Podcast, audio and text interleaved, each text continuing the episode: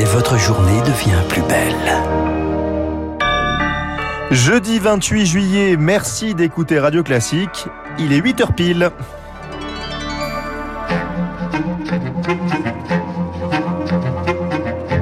La matinale de Radio Classique avec Gaël Giordana.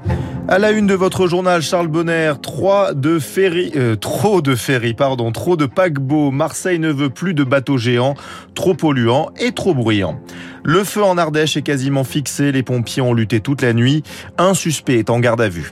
Et puis le Sénat fait son retour dans la vie politique, la chambre haute, souvent considérée comme secondaire, prend de l'importance. Radio Classique. À la une ce matin, ras-le-bol, Marseille ne veut plus être envahi de paquebots. En pleine canicule, la pollution est à son comble. Rajoutez à cela le bruit et les Marseillais sont à bout. Le rythme a repris après la pause Covid. Anne Mignard, la mairie vient même de lancer une pétition. En une semaine, elle a déjà recueilli plus de 40 000 signatures. Preuve que les Marseillais en ont assez d'être saturés des fumées toxiques en provenance du port, explique Hervé Manchon, adjoint au maire en charge de la biodiversité. Les navires les plus polluants, qu'ils soient croisiéristes, porte-containers, cargo, doivent se mettre aux normes. Ce que l'on demande nous aujourd'hui, c'est une loi qui s'applique partout et qui euh, permet très vite de faire évoluer les réglementations et qui incite les armateurs à transformer leur motorisation, à mettre en place les filtres à particules, à s'orienter vers la voile, euh, puisqu'elle existe pour les gros porteurs, vers l'hydrogène, à faire l'effort nécessaire pour que leur activité économique ne se fasse pas sur le dos de la santé de la planète. Et en l'occurrence des Marseillais. Mais si la mairie ne veut plus de bateaux poubelles anciens et pollueurs. Elle ne veut plus non plus de bateaux de croisière neufs, mais qui peuvent transporter jusqu'à 9000 personnes. Dominique Robin, directeur de l'Atmos Sud, l'observatoire de surveillance de la qualité de l'air en région sud. Aujourd'hui, un paquebot récent de très grande taille, c'est à peu près deux fois les émissions de ferry. Donc vous voyez qu'individuellement, ça reste quand même de gros émetteurs, même si proportionnellement à la taille, besoins énergétiques de chaque navire, ils sont quand même assez performants. Mais couplés aux autres navires, ils polluent autant aujourd'hui que l'ensemble du transport routier sur Marseille. Dans les Bouches du Rhône, toujours les incendies. Un pompier est décédé hier, victime d'une infection bactérienne survenue lorsqu'il intervenait dans la lutte contre l'incendie dans le sud d'Avignon. Feu provoqué par le passage d'un train en Ardèche. L'origine est sans doute criminelle. Bonjour Pierre Collat. Bonjour. Une garde à vue est en cours. Les gendarmes ont arrêté un homme d'une quarantaine d'années hier midi à Saint-Julien-du-Cerf. Très alcoolisé, il n'a pas encore euh, été entendu. Les 8 à 10 départs de feu simultanés laissent peu de doute sur l'origine criminelle. C'est en tout cas ce que pense le parquet de Privas. Les pompiers ont lutté toute la nuit. Ce matin, euh, le, le, feu est fixé. Ils sont encore plus de 300 mobilisés pour éteindre les foyers encore actifs. C'est la fin de l'angoisse, surtout dans la cité très touristique de Vaugué. Les flammes se sont arrêtées aux portes du village. Incendie également en cours dans les Alpes de Haute-Provence. Les flammes ont parcouru là-bas environ 350 hectares autour de Rougon, c'est dans les gorges du Verdon. 400 personnes ont été évacuées d'un camping et ont passé la nuit dans le village de la Castellane. Plus de 200 pompiers sont encore sur place. Le feu n'est toujours pas fixé ce matin. Pierre Collat, la chaleur provoque des coupures de courant dans la Drôme. Plusieurs commerces de la zone commerciale de Saint-Paul-les-Romans et de la zone industrielle de Romans-sur-Isère a privé d'électricité hier à cause de la surchauffe du réseau. Ce 28 juillet marque, euh, marqué par une alerte, alerte annuelle de l'ONG WWF et du Global Footprint Network. C'est aujourd'hui le jour du dépassement, le jour où la planète a consommé toutes les ressources qu'elle peut renouveler en un an. Si tous les humains vivaient comme nous, Français, ce jour du dépassement aurait été le 5 mai dernier. Place au Sénat, le projet de loi sur le pouvoir d'achat passe d'une chambre à l'autre. D'une assemblée survoltée au Sénat, plus feutré. L'examen commence ce matin avec de nombreuses demandes, notamment une règle d'or pour les finances publiques, histoire d'entériner d'intérêt définitivement le quoi qu'il en coûte. Un Sénat majorité de droite qui compte bien tirer son épingle du jeu, Lauriane Tout-le-Monde. Deux salles, deux ambiances. Ici, pas de cris, d'invectives, à peine quelques exclamations. À côté de l'Assemblée, c'est une oasis pour les ministres, s'amusant sénateurs. Pourtant, jusque-là, il boudait la Chambre haute. Mais depuis, tout a bien changé, note le président des Républicains au Sénat, Bruno Retailleau. Il y a beaucoup moins de mépris, beaucoup moins d'arrogance. Il ne peut pas y avoir de texte sans nos accords. Voilà. Donc le gouvernement, je pense, commence à l'apprendre. La majorité, texte par texte, tant convoitée par le gouvernement, c'est ici, affirme le sénateur Horizon Claude Maluret On nous dit, voilà, il faudrait que la France apprenne à faire des compromis, comme en Allemagne, comme dans les pays nordiques. L'Assemblée, oui, il va falloir qu'elle apprenne ça. Le Sénat, il a l'habitude depuis très longtemps. Pour le pouvoir d'achat, les sénateurs comptent faire entendre leur propre voix sur les aides aux collectivités, la redevance audiovisuelle ou la taxe sur les super profits.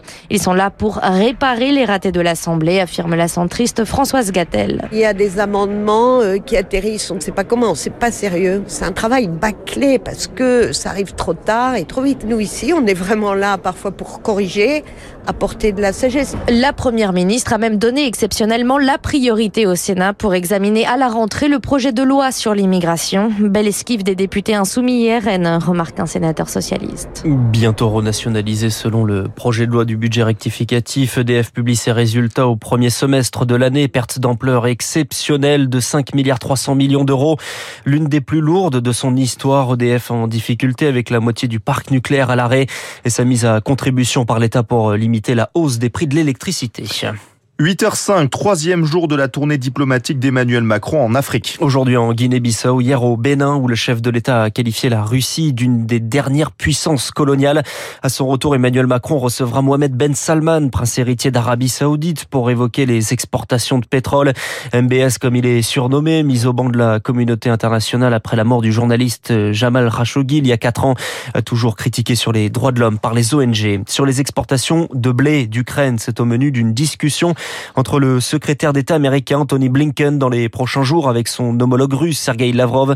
L'Ukraine espère commencer les exportations dès cette semaine. C'est l'un des symptômes les plus connus du Covid, la perte du goût et de l'odorat. Et 5% des malades en sont durablement affectés. C'est le résultat d'une étude publiée ce matin dans le British Medical Journal. Le Covid, maladie face à laquelle les femmes résistent mieux que les hommes, moins contaminés et surtout moins touchés par des formes graves.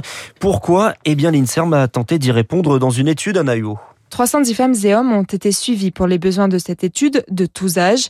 19 ans pour le plus jeune, 97 ans pour le plus âgé.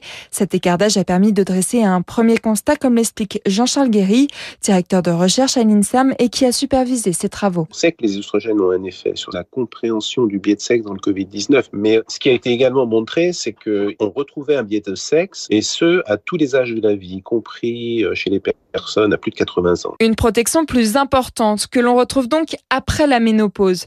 En clair, ça signifie que les oestrogènes, les hormones féminines, ne sont pas les seuls responsables de l'immunité des femmes. Alors pour expliquer cette meilleure réponse immunitaire, les chercheurs se sont intéressés à un gène, le TLR7, qui protège contre le Covid-19 et ils ont regardé quel chromosome codait ce gène. Jean-Charles Guéry. Le gène TLR7 se trouve sur l'X et les femmes ayant deux chromosomes X, probablement que le maintien du biais de sexe avec l'âge dans la fonction de ces cellules serait plus un facteur génétique lié à l'X qu'un effet d'hormone. Un facteur génétique qui explique également, selon ce chercheur, que les femmes développent moins de Covid long que les hommes. Il se pose aussi la question de l'origine du virus et le marché de Wuhan en Chine, disait mardi deux études. L'Organisation mondiale de la santé va continuer son enquête en estimant que toutes les hypothèses restent sur la table. Leurs avis ont rythmé deux années de Covid. Les experts du conseil scientifique, avant de s'effacer progressivement, il n'existera plus à partir du 31 juillet remplacé selon les mots du ministre de la Santé François Braun, par une équipe commando de scientifiques de très haut niveau. Vous avez peut-être loué une voiture de location récemment, c'est parfois indispensable en vacances, mais cela peut s'avérer très cher. 524 euros la semaine, c'est deux fois plus qu'en 2020 et encore, il faut compter sur les prix du carburant en hausse. La tendance d'augmentation des prix s'observe partout en Europe et là aussi le Covid est responsable, c'est l'analyse de Jean-Philippe Côté, le directeur du comparateur L'offre de véhicules est insuffisante et ne comble pas du tout la demande. Les loueurs ont dû se départir d'une partie de la flotte en 2020 pour faire face aux premiers mois de la pandémie, parce que là, la demande s'était effondrée complètement.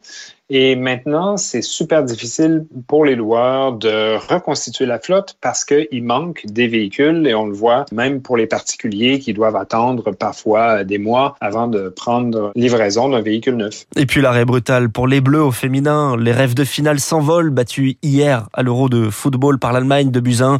L'Allemagne qui affrontera les Anglaises chez elle dimanche soir pour la finale.